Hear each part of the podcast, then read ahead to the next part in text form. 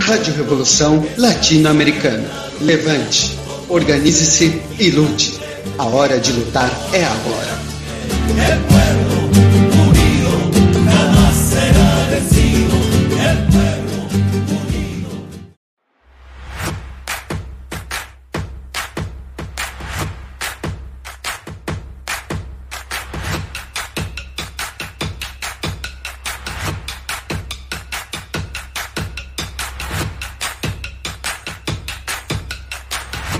Olá, seguidores do canal Gazeta Revolucionária. Hoje iremos fazer algumas reflexões sobre a crise capitalista na China, que agora ficou muito evidente no caso da Evergrande, a maior empresa imobiliária de todo o mundo.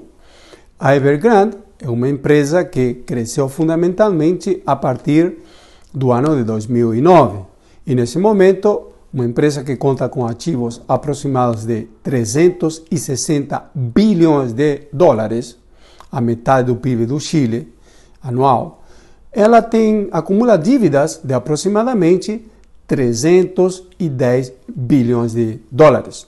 Nos últimos dias, ela não conseguiu honrar alguns compromissos financeiros e ela não os pagou. E por esse motivo, sem sequer dar alguma explicação, saiu das bolsas de Hong Kong. Nesse sentido, o que, que significa a crise da Evergrande para a China, para o mundo e para a América Latina? Em 2009, o governo chinês, para conter a crise de 2008, fez, repassou gigantescos volumes de capitais na tentativa de gerar um certo consumo interno para compensar as perdas pelas exportações que o mundo em crise não estava comportando.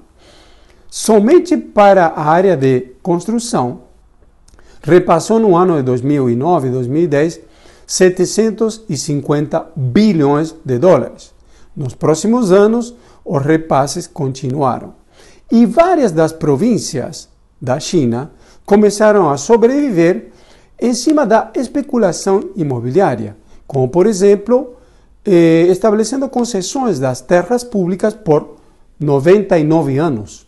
Várias das principais províncias chinesas dependiam aproximadamente de 40% do seu orçamento para fechá-lo em cima dessas manobras especulativas.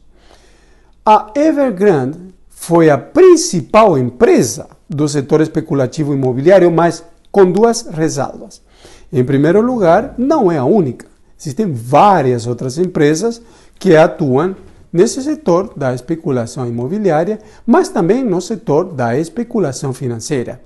A Evergrande, por exemplo, eh, tem acumulado enormes lucros eh, manipulando e especulando em cima dos chamados high yields do, dos títulos do Tesouro norte-americano, que são os títulos do Tesouro norte-americanos mais podres e mais especulativos. Portanto, uma boa parte da dívida da Evergrande está lastreada em dólares, o que dificulta também os resgates do governo chinês. O que nós temos aqui é que o sistema capitalista mundial é um sistema único e integrado, e cada vez mais integrado. E isso eh, leva a situações em que ninguém está isento do aprofundamento da crise capitalista mundial, nem a China. A China é uma potência regional muito importante, é a mais importante de todas no mundo, que ela precisa, para conter a própria crise interna, se expandir, se converter numa potência imperialista, o que implica na necessidade de disputar o controle do mercado mundial com as outras empresas imperialistas, as outras potências imperialistas, principalmente o imperialismo norte-americano. Isso explica o porquê existe uma agressividade brutal do imperialismo norte-americano contra a China principalmente no Mar do Sul da China, mas não unicamente. Até agora, nenhum nenhuma nova divisão do mercado capitalista mundial tem sido obtido a não ser por meio de grandes guerras.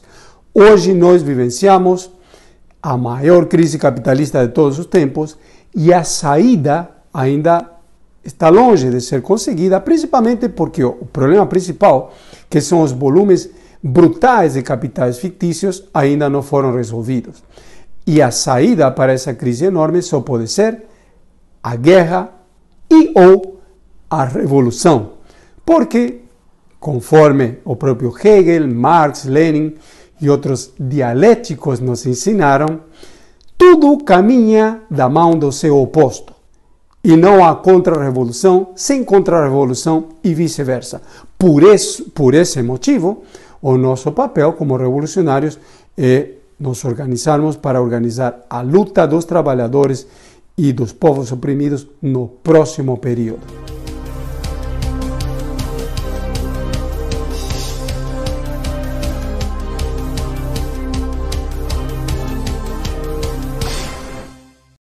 Rádio Revolução Latino-Americana. Levante, organize-se e lute.